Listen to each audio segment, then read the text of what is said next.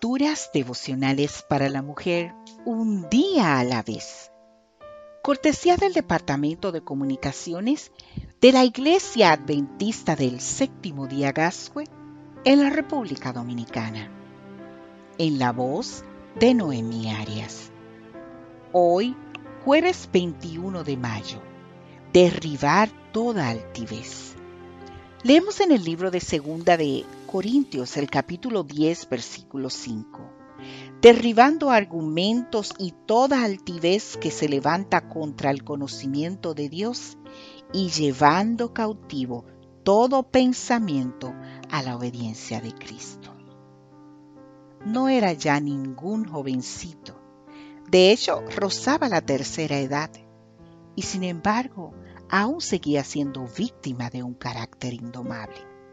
El enojo, la ira y la falta de dominio propio habían marcado toda su vida hasta que definitivamente se la arruinaron para siempre. Y todo comenzó un día normal, a una hora cualquiera y con una simple infracción de tránsito, pero con tan mala suerte que un policía lo vio.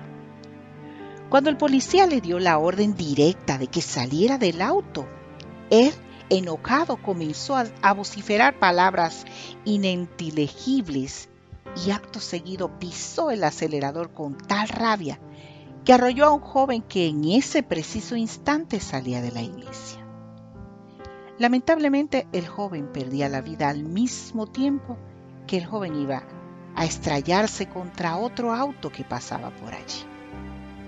El peso de la justicia cayó sobre él con toda su fuerza, pero ya el mar estaba hecho. Este mundo sigue bajo el dominio de la ley de la carne. Son todavía muy pocas las personas que entienden la necesidad de someter los impulsos negativos a la autoridad de una conciencia convertida. ¿Cómo te va a ti en este apartado de tu vida? ¿Tienes más o menos control de tus emociones negativas, como la ira, el enojo o la impaciencia? ¿Cómo andan tus niveles de dominio propio?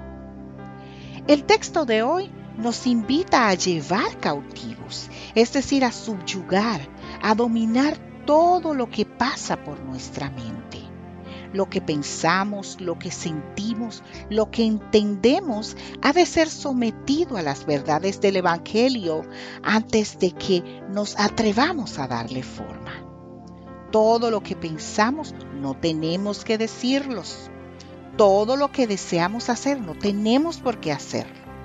Todo lo que se nos pasa por la mente no estamos en libertad de llevarlo a cabo.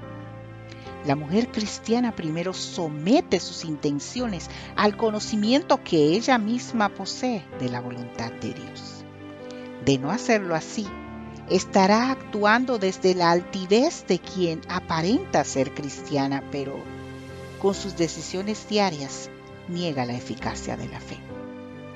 Dejemos de argumentar con Dios como si pudiéramos convencerlo de nuestras razones para hacer lo que hacemos y Sencillamente adaptemos cada vez más nuestros hechos y palabras al Evangelio. Sé que esto es muy difícil y Dios también lo sabe. Por eso contamos con su Espíritu Santo, para que en su nombre derribemos toda altivez. Que Dios hoy te bendiga, mujer.